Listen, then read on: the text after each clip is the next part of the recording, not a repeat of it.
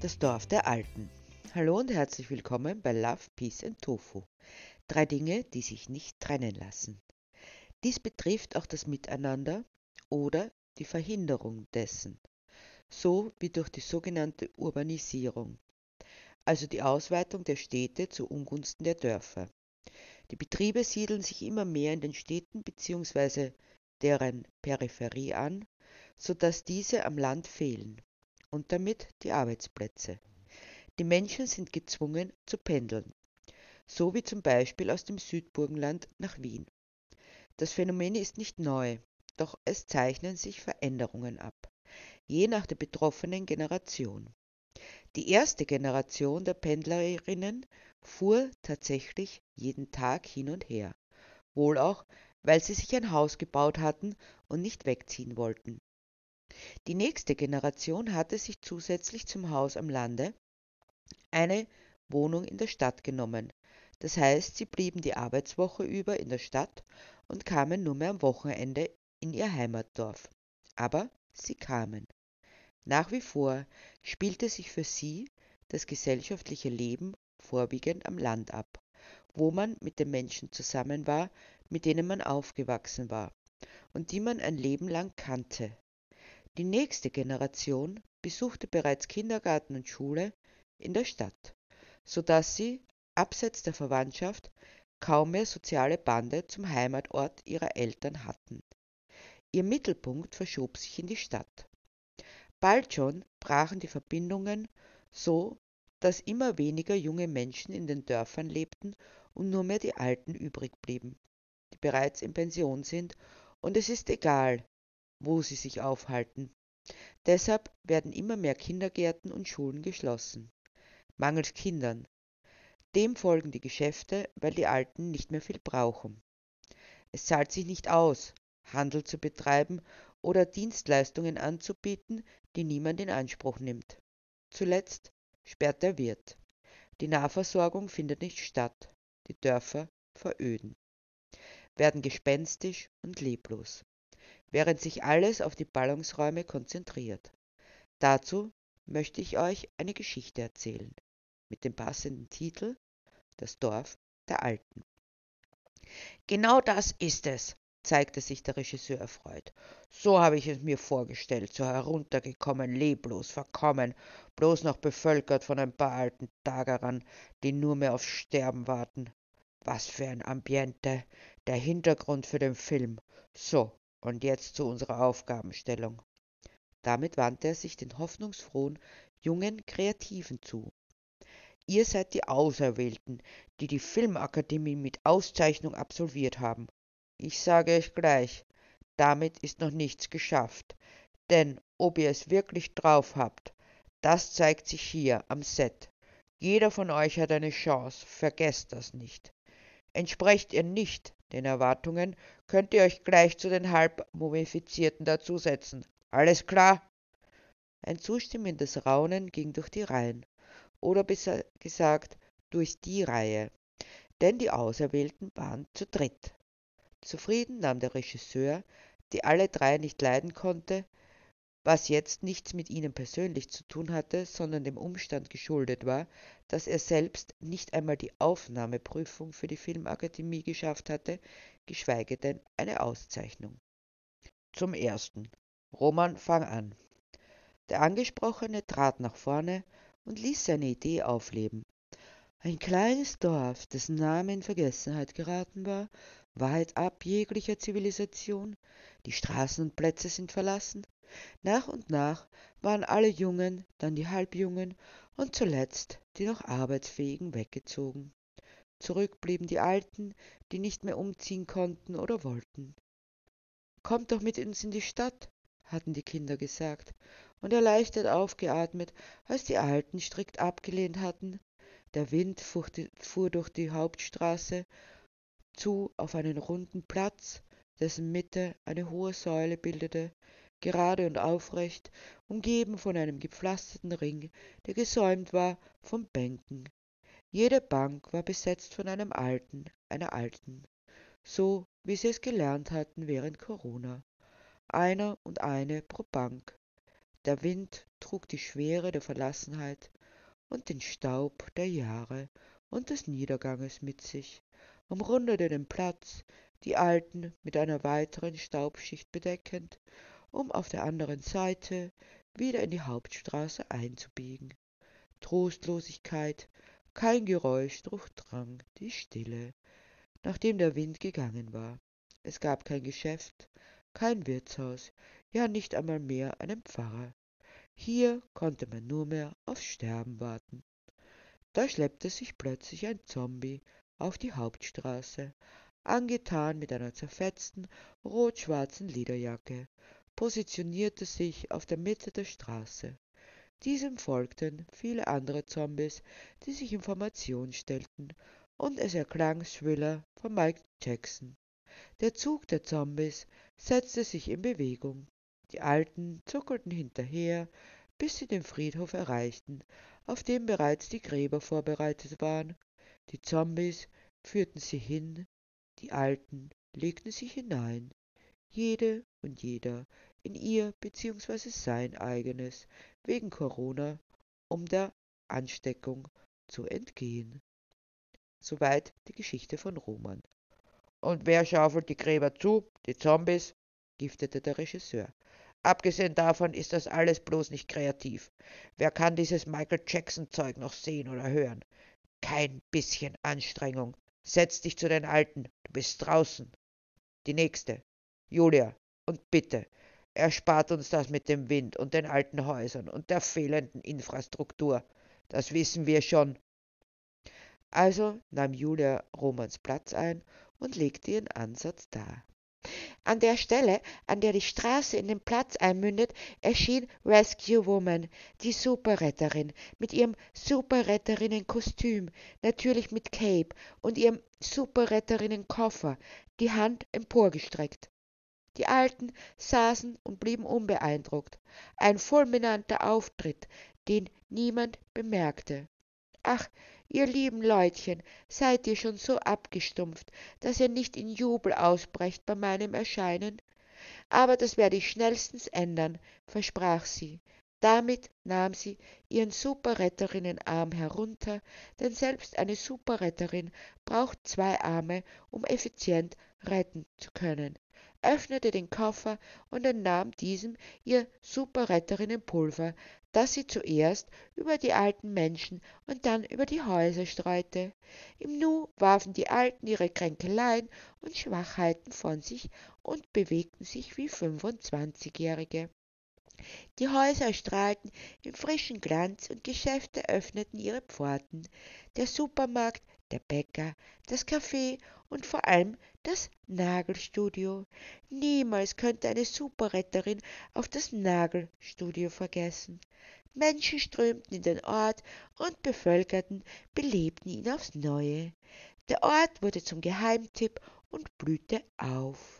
Zufrieden betrachtete Superretterin ihr Werk, um dann wieder den Superretterinnenarm zu heben und sich zu entfernen.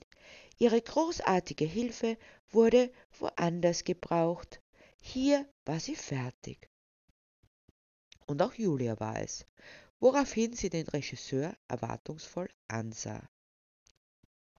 Der Blick des Regisseurs war nicht zu deuten. Gespannte Erwartung lag in der Luft, bis er endlich meinte Julia, stell dich mal dorthin. Ganz bist du noch nicht aus dem Rennen. Wer weiß, was für Unsinn noch kommt obwohl es schwer sein wird, deinen zu überbieten. Aber es ist durchaus möglich. Also, Chiara, dann leg mal los und sag uns, was du dir überlegt hast. Die angesprochene, eine zarte Person mit langem rotem Haar, heller Haut und Sommersprossen, der Inbegriff einer Irin, trat vor und folgte der Aufforderung des Regisseurs.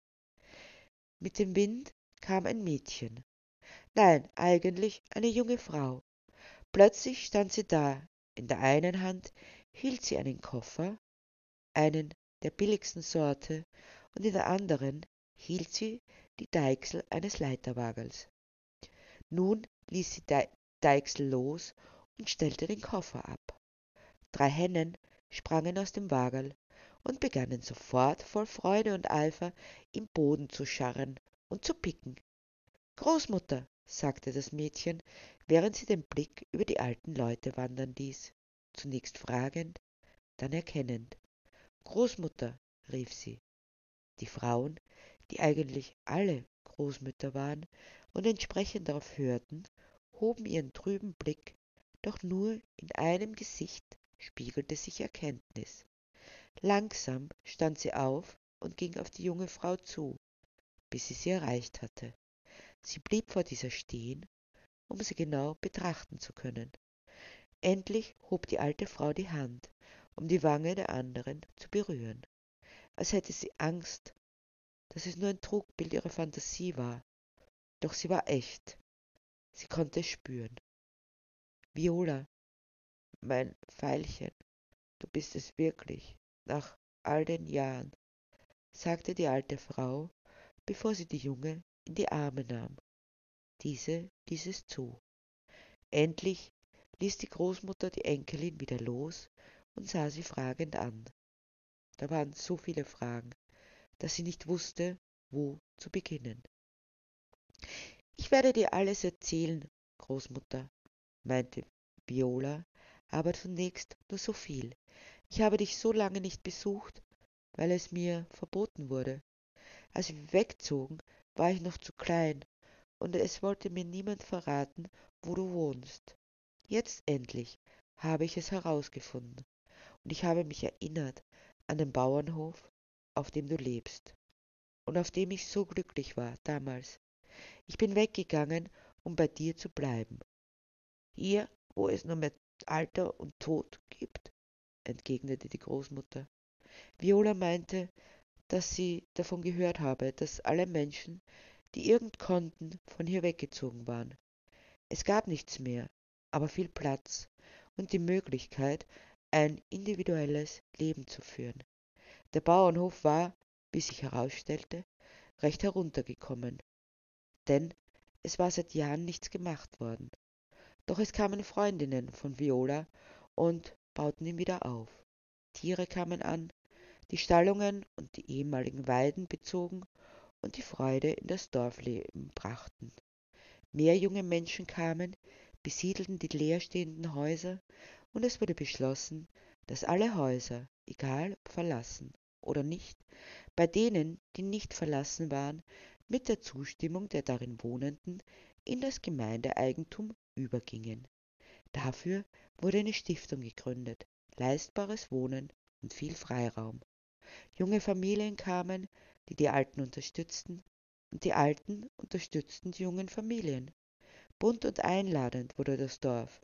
Ein Kreisler öffnete und ein Bäcker und all die anderen kleinen Geschäfte, die man so braucht. Als alle Häuser bewohnt waren, durfte niemand mehr hinziehen. Eine eigene kleine Gemeinschaft entstand, in der jede und jeder aufeinander achtete, sich half, so gut es ging, und alle Freuden und auch Leiden geteilt wurden. Ein Spekulant wurde darauf aufmerksam und versuchte den Menschen die Häuser abzukaufen. Doch nachdem alles allen gehörte, bis auf Granit. Deshalb bestach er den Landeshauptmann, damit dieser dafür sorgen sollte, dass dieses Konstrukt als rechtswidrig verurteilt wurde. Denn in einem demokratischen Rechtsstaat wie Österreich, in dem Eigentumsrechte über alles gingen, durfte nicht alles allen gehören. Da trat ein Bewohner des Dorfes der Alten auf den Plan. Er war Rechtsanwalt gewesen und schaffte es, die Spekulanten wegzuschicken. Der Landeshauptmann war so wütend, dass er die einzige Zufahrtsstraße sperren ließ. Doch auch das konnte er nicht lange aufrecht halten, und es störte die Bewohnerinnen nicht sonderlich, denn sie hatten alles, was sie brauchten, vor Ort. Zuletzt gaben sie den Ort endlich einen Namen. Dorf der Alten und Jungen nannten sie es. Nirgendwo sonst hatte man je einen friedlicheren Umgang miteinander erlebt. Damit änderte Chiara und sah den Regisseur erwartungsvoll an. Eine großartige Geschichte, meinte dieser. Julia, wir nehmen deine. Aber warum? zeigte sich Chiara überrascht. Es ist eine großartige Geschichte, wiederholte der Regisseur, voller Hoffnung und Lebensfreude und Vertrauen. Aber stell dir vor, die Menschen würden das in die Tat umsetzen. Das ist ein Aufruf zur Revolution, einer machbaren Revolution. Deshalb stellen wir die Menschen lieber dumm. Superretterinnen können keine Revolutionen machen, aber die Menschen von der Realität ablenken. Deshalb werden Filme gemacht, damit alles so bleibt, wie es ist und die Menschen unterhalten werden. Und Chiara beschloss, genau das zu machen. Einen Ort suchen, in dem ihr Traum umsetzbar war. Eine Revolution. So schön und idyllisch es auch anmuten mag, jeden Menschen in das Leben hineinzuholen und nicht einen großen Teil sich selbst zu überlassen. Es würde eine große soziale Umwälzung bedeuten. Das will aber niemand. Dennoch wäre es das Beste, was uns passieren könnte. Denn die Häuser sind da. Es muss nur durch Eigeninitiative wieder zum Leben erweckt werden. Es bedeutet fast schon Pioniergeist, dies durchbringen zu wollen. Vielleicht könnte man zumindest darüber nachdenken, was möglich wäre, um in solchen Dörfern wieder mehr Lebendigkeit zu erreichen, aber auch Unabhängigkeit von den Städten und von der Notwendigkeit, jeden Tag Verkehrsmittel zu benutzen, wo der Lebensmittelpunkt mit allem, was man braucht, wieder in der unmittelbaren Umgebung angesiedelt ist. Wahrscheinlich wäre es gar nicht so schwer. Die Frage ist vielmehr, ob es überhaupt erwünscht ist. Oder sind die Planerinnen vielleicht sogar dazu angehalten, die Isolierung von Menschen, von Generationen immer weiter voranzutreiben, damit ein Verstehen nicht mehr erreicht wird?